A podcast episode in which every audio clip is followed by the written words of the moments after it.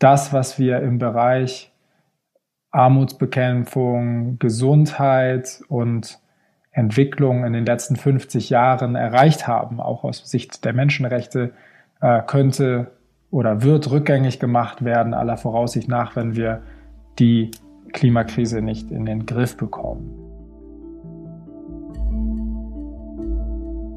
Ungefragt, der Podcast rund um Menschenrechte. Eine Reihe der Deutschen Gesellschaft für die Vereinten Nationen mit Timon Myhrer und Philipp Nöhr. Der Klimawandel hat ja viele Gesichter, je nach Perspektive sogar mehr als sieben Milliarden, denn so viele Menschen leben heute auf der Erde und so viele Menschen sind direkt oder indirekt auch durch die globale Erderwärmung betroffen. Denken wir nur an Dürren, Wasserknappheit, heftige Stürme oder Überschwemmungen, all diese Katastrophen könnten sich in Zukunft durch den Klimawandel noch verschärfen. Laut dem Flüchtlingswerk der Vereinten Nationen werden heute bereits rund 25 Millionen Menschen durch Naturkatastrophen und den Klimawandel vertrieben und diese dramatische Zahl, so vermuten es Experten, könnte in Zukunft noch extrem ansteigen. Und Flucht ist natürlich nur einer der Aspekte, wo der Mensch und ganz konkret auch die Menschenrechte vom Klimawandel betroffen sind. Genau darüber, nämlich über Klimawandel und Menschenrechte, sprechen wir in unserer heutigen Podcast-Folge von Ungefragt. Unser Gast ist genau in diesem Spannungsfeld aktiv er hat gemeinsam mit der Klimaaktivistin Luisa Neubauer ein Buch geschrieben, Vom Ende der Klimakrise, eine Geschichte unserer Zukunft heißt das. Außerdem arbeitet er für die Red Livelihood Foundation, die jedes Jahr den sogenannten Alternativen Nobelpreis verleiht. Mein Name ist Philipp Nöhr und ich freue mich sehr, dass du hier bist. Hallo Alexander Repening. Ja, ich freue mich auch sehr. Danke für die Einladung. Wir kommen direkt mal zu einer Frage, die mich persönlich sehr interessiert. Und zwar, du wohnst ja derzeit in Genf in der Schweiz, aber du bist gebürtiger Hamburger. Wo kommt man denn deiner Meinung nach mehr mit dem Thema Klimawandel in Berührung?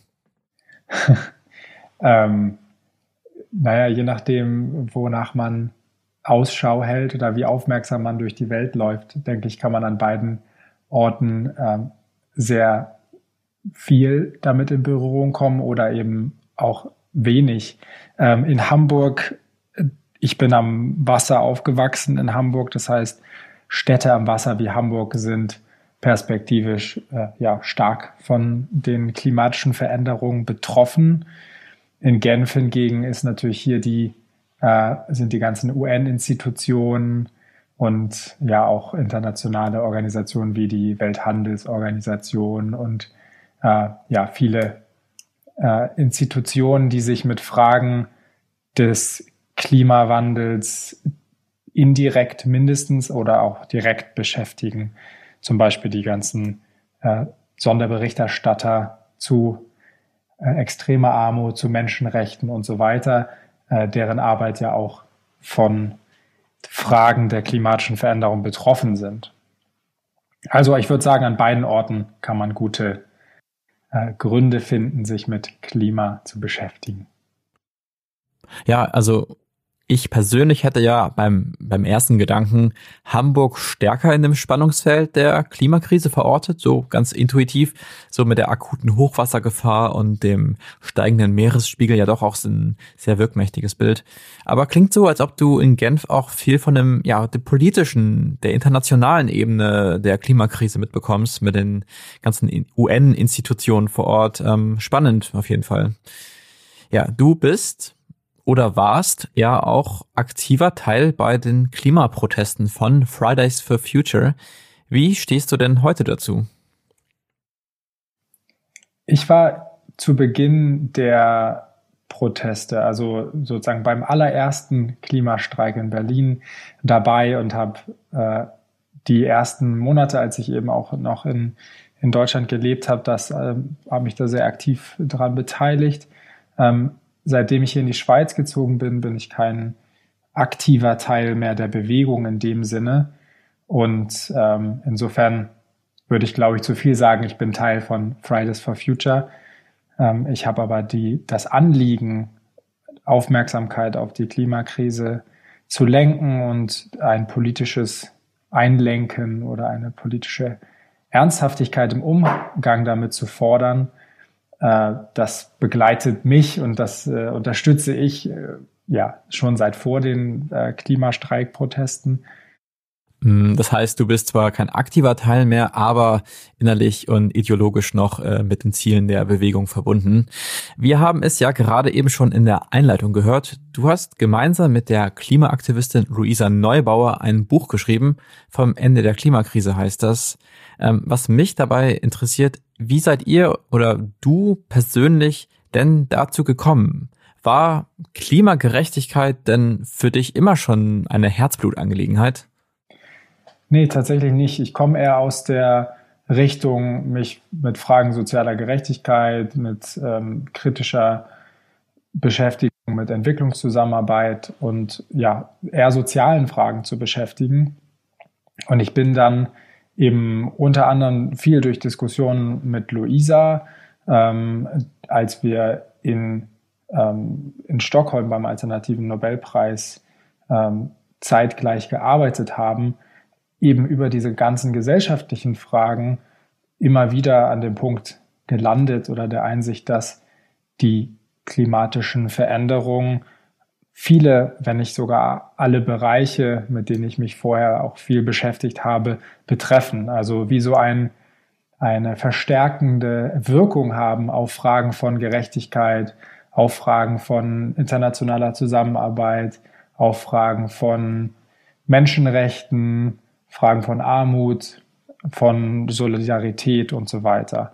Also es ist nicht so, dass ich das Klima- oder Umweltfragen schon immer ein Herzensthema von mir in dem Sinne waren, sondern ich eher über die sozialen Folgen, die die Klimakrise hat, dorthin gekommen bin.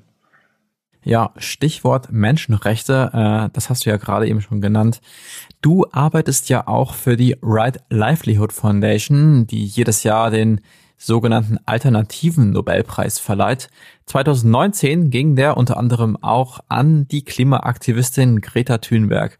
Was mich da konkret interessiert, was haben denn für dich Menschenrechte mit der Klimakrise zu tun? Ja, ich zitiere sehr gerne Philip Alston, den Sonderberichterstatter für extreme Armut und Menschenrechte äh, der UN, der ähm, einen Bericht ähm, im Juni 2019 rausgegeben hat, wo er sich eben mit der Frage der Klimakrise aus Sicht von Menschenrechte und den Effekten auf Armut beschäftigt hat. Und ähm, er davor warnt, dass er sagt, das, was wir im Bereich Armutsbekämpfung, Gesundheit und Entwicklung in den letzten 50 Jahren erreicht haben, auch aus Sicht der Menschenrechte, äh, könnte oder wird rückgängig gemacht werden, aller Voraussicht nach, wenn wir die Klimakrise nicht in den Griff bekommen oder wenn wir die äh, vorausgesagten durchschnittliche Erwärmung nicht begrenzen. Also äh, was hat es miteinander zu tun? Die Fragen des Schutzes von Menschenrechten, äh, in welchen Bereichen auch immer, das sind ja vielfältige, ähm, sind sehr stark davon betroffen, wie ähm, sich Dürreperioden verändern, wie stärkere Stürme, Hochwasser, ähm, Hurricanes, wie wir es jetzt auch gerade wieder sehen, und ja, viele der Umweltveränderungen oder der klimatischen Veränderungen haben ganz äh, starke Folgen auf die Lebensrealitäten von Menschen, vor allen Dingen im globalen Süden, aber auch hier im globalen Norden. Und das wiederum verschärft die Fragen, ähm, die der Schutz von Menschenrechten irgendwie versucht anzugehen. Also ich möchte ein würdiges Leben für alle ermöglichen, möchte das schützen, möchte, dass alle den Zugang zu diesen Ressourcen oder zu dieser, zu einem würdigen Leben haben. Ähm, und ja, die Klimakrise verstärkt die Bedrohung dessen.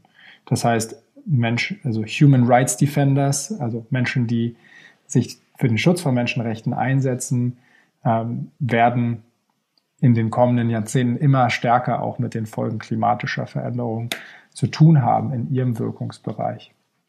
Ja, ich muss da gerade an einen Mann denken aus einem pazifischen Inselstaat, genauer aus Kiribati. Der Mann lebte mit seiner Familie in Neuseeland und er sollte ausgewiesen werden. Dagegen hatte äh, der Mann geklagt, argumentiert hatte er, und das ist das Spannende, dass seine Heimat, also der Inselstaat, unbewohnbar wird durch den steigenden Meeresspiegel. Das klingt alles so ein bisschen wie David gegen Goliath. Interessant ist aber, dass der Menschenrechtsausschuss der Vereinten Nationen sich dem Fall dann angenommen hat und dann, also ich glaube, so darf man das sagen, hat der Ausschuss ein bahnbrechendes Urteil gefasst. Und zwar sagte der Ausschuss, dass es ein berechtigter Asylgrund sein kann, wenn das Leben vom Klimawandel bedroht wird. So. Die, die Klage von einem Mann aus Kiribati lehnte der Ausschuss zwar im konkreten Fall ab, aber in diesem Urteil steckt ja ganz viel drin, was, was auch unsere globale Zukunft prägen könnte. Alex, wie siehst du denn das Ganze? Naja, also die, der Eindruck steigender Meeresspiegel für pazifische Inselstaaten ähm, ist etwas, was sozusagen als Bild sich sehr stark durchgesetzt hat. Was wir, glaube ich, dabei ähm, schnell aus dem Blick verlieren, ist, dass es eben ja auch hier in den Hitze, Hitzesommern ähm, ja, Massenschlachtungen gab, ähm, wirtschaftliche Einschränkungen, weil das rein Wasser auf einem Tiefstand war ähm, massive Ernteausfälle, viele landwirtschaftliche, also Menschen, äh, die Existenzen, deren Existenzen bedroht waren im Bereich Landwirtschaft. Also ähm, ich glaube, das ist immer als erstes auch gut im Blick zu haben, dass es eben nicht etwas an in fernen Inseln ist, sondern auch etwas, was vor unserer Haustür stattfindet. Obwohl wir natürlich hier ähm, aufgrund unserer wirtschaftlichen Situation ähm, und viel besser in der Lage sind, sowas ähm, abzufangen. Was jetzt die pazifischen Inseln angeht, die sind natürlich die, die, die es am stärksten oder als erstes auch mitmerken, wie beim Beispiel Meeresspiegel und die ja auch eine zentrale Rolle in zum Beispiel dem Paris-Abkommen äh, gespielt haben. Also Tony de Brum, der damals Außenminister der Marshall Islands war, hat eine ganz, ganz zentrale Rolle für die Verabschiedung des äh, Pariser Klimaschutzabkommens gespielt und hat, äh, by the way, eben dafür auch den, den äh, Right Livelihood Award, also den sogenannten alternativen Nobelpreis damals bekommen. Also ja, diese Inseln äh, sind ein Ort, wo wir so ein bisschen wie der Kanarienvogel in der Kohlemine schon sozusagen vieles von dem sehen können, was äh, was uns ähm, ja Sorgen machen sollte oder was uns jetzt schon Sorgen macht. Äh, aber für viele Menschen ist es eben auch schon ja eine Realität. Und eine Sache, die auch wichtig ist, immer im Blick zu behalten bei dieser Klimadiskussion ist, dass es eine Folge von etwas ist. Es ist nicht die Ursache von etwas, ähm, sondern es ist die Folge eines Lebensstils, den wir vor allen Dingen hier im globalen Norden pflegen, äh, wir sprechen in, im Buch zum Beispiel auch mit, mit Blick auf zwei Soziologen äh, von imperialer Lebensweise, also eine Art zu leben, die nicht nachhaltig ist, die nicht äh, äh, ohne weiter, also die nicht von allen Menschen auf der Welt so gelebt werden kann, die auf Ausbeutung beruht, Ausbeutung von natürlichen Ressourcen, aber auch von Menschen. Also ähm, ja, das ist mir auch wichtig zu betonen in, in dieser Diskussion. Mhm. Alex, äh, du sagst, wir im globalen Norden tragen auch eine Mitschuld, wenn man so möchte, ähm, an dem Klimawandel, so wie wir jeden Tag leben. Es wird einem ja auch manchmal so ein bisschen suggeriert, dass wir alle so ein bisschen weniger Wurst essen, bisschen weniger Avocados, hier eine Plastiktüte weglassen, dass wir ja mit all solchen Einzelmaßnahmen ja, als Konsument ja letztendlich den Klimawandel stoppen oder zumindest bremsen können. Ähm, aber reichen solche individualistischen äh, Forderungen, reichen die tatsächlich aus? Was meinst du? Ja, also ich glaube, wenn wir uns in dieser globalen Herausforderung oder historischen Herausforderung nur als Konsumentinnen begreifen und nur als solche adressiert werden, werden wir sicherlich da nicht angemessen mit umgehen. Also ich glaube nicht, dass es reicht. Ich glaube, es ist, ein, es ist eher Teil des Problems zu glauben, dass der Konsum, also die, der, die individuellen Entscheidungen an der Supermarktkasse den Unterschied machen werden. Ähm, es braucht in jedem Fall als gesamtgesellschaftliche Herausforderung auch gesamtgesellschaftliche Regeln oder Regelungen. Und naja, nach so vier Jahrzehnten des Neoliberalismus, äh, der eben vor allen Dingen auf diese Frage von individuellem Konsum auch schaut, ähm, sehen wir auch, dass viele dieser Ansätze, die eben sagen, naja, über ähm, den Konsum, über Marktinstrumente, über die Fragen von ja hier ein bisschen weniger und wir können die Leute ja nicht, ähm, wie sozusagen, wir können ihnen ja, ähm, wir können ja keine Rahmenbedingungen schaffen, äh, weil die Leute wollen es ja, ähm, würde ich sagen, übersehen wir, äh, dass ähm, wir ja die ganze Zeit Rahmenbedingungen für das schaffen, was wir, äh, was wir tun. Ähm, und ja, was, den, was die Frage nach ethischem Konsum angeht, ich glaube, es ist gut und wichtig. Ich glaube nur, es äh, reicht bei Weitem nicht. Und ähm, wir machen uns auch was vor, wenn wir es in der Diskussion immer wieder auf diese äh, Ebene ähm, runterbrechen oder uns auf, darauf konzentrieren. Ja, das klingt alles gar nicht so sehr nach einer äh, rosigen Zukunft. Kommen wir jetzt zum Schluss noch äh, zu der üblichen äh, bedeutungsschwangeren Frage. Äh, wie blickst du denn in puncto Menschenrechte und äh, Klima in die Zukunft? Also ich denke da auch gerade äh, an das Buch von dir und Luisa, da beschreibt ihr euch ja als Possibilisten, ja. Was ist ein Possibilist? Ja, das auch nochmal. Und wie blickt man als äh, Possibilist denn in die Zukunft? Ja, also der Possibilismus ist so ein bisschen wie äh, der Ausweg aus dieser Falle ähm, des äh, Pessimismus und Optimismus, was beides zu so einer gewissen Art von ja, Inaktivität oder entweder Resignation oder eben ähm, Hände in den Schoß Logik führen kann.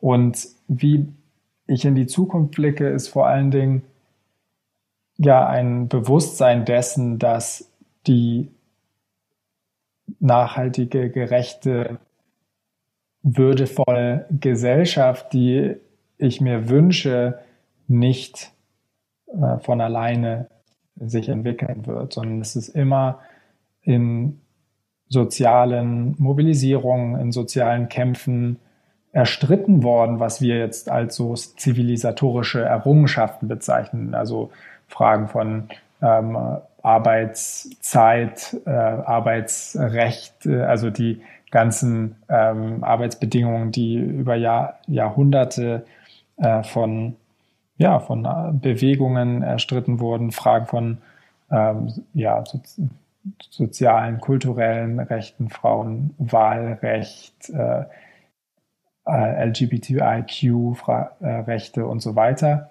Also all diese Punkte sind immer erstritten worden, ähm, häufig entgegen derjenigen, die ja in, im Status quo in einer machtvollen Position waren. Und das im Bewusstsein zu haben, dass es immer also auf mich ankommt als Einzelperson, aber eben auch auf uns als, als Bürgerinnen und Bürger, als Bewegungen äh, und nicht von den Institutionen, von den politischen Führungskräften zu erwarten, diese, ähm, diese notwendigen Veränderungen einzuleiten. Es ist immer ein, sozusagen, vor allen Dingen in unserem politischen System, äh, das eben sich sozusagen als repräsentativ demokratisch versteht, äh, immer eine Reaktion auf, auf, auf Druck und auf öffentliche äh, Meinung, was in der Politik passiert. Und ich glaube, da sind wir eben als politische Wesen als Bürgerinnen und Bürger ganz zentral gefragt. Ja, das ist doch ein optimistischer Appell am Schluss unserer Podcast-Folge Ungefragt. Ja, vielen lieben Dank für deine Zeit, Alex. Sehr gerne. Also ich fand die Thematik heute Menschenrechte und Klima wahnsinnig spannend und ich hoffe, es hat euch auch gefallen. Und wir freuen uns natürlich auch, wenn ihr nächstes Mal bei Ungefragt wieder einschaltet, unserem Podcast rund um Menschenrechte von der DGVN. Bis dahin, Macht's gut und bis bald.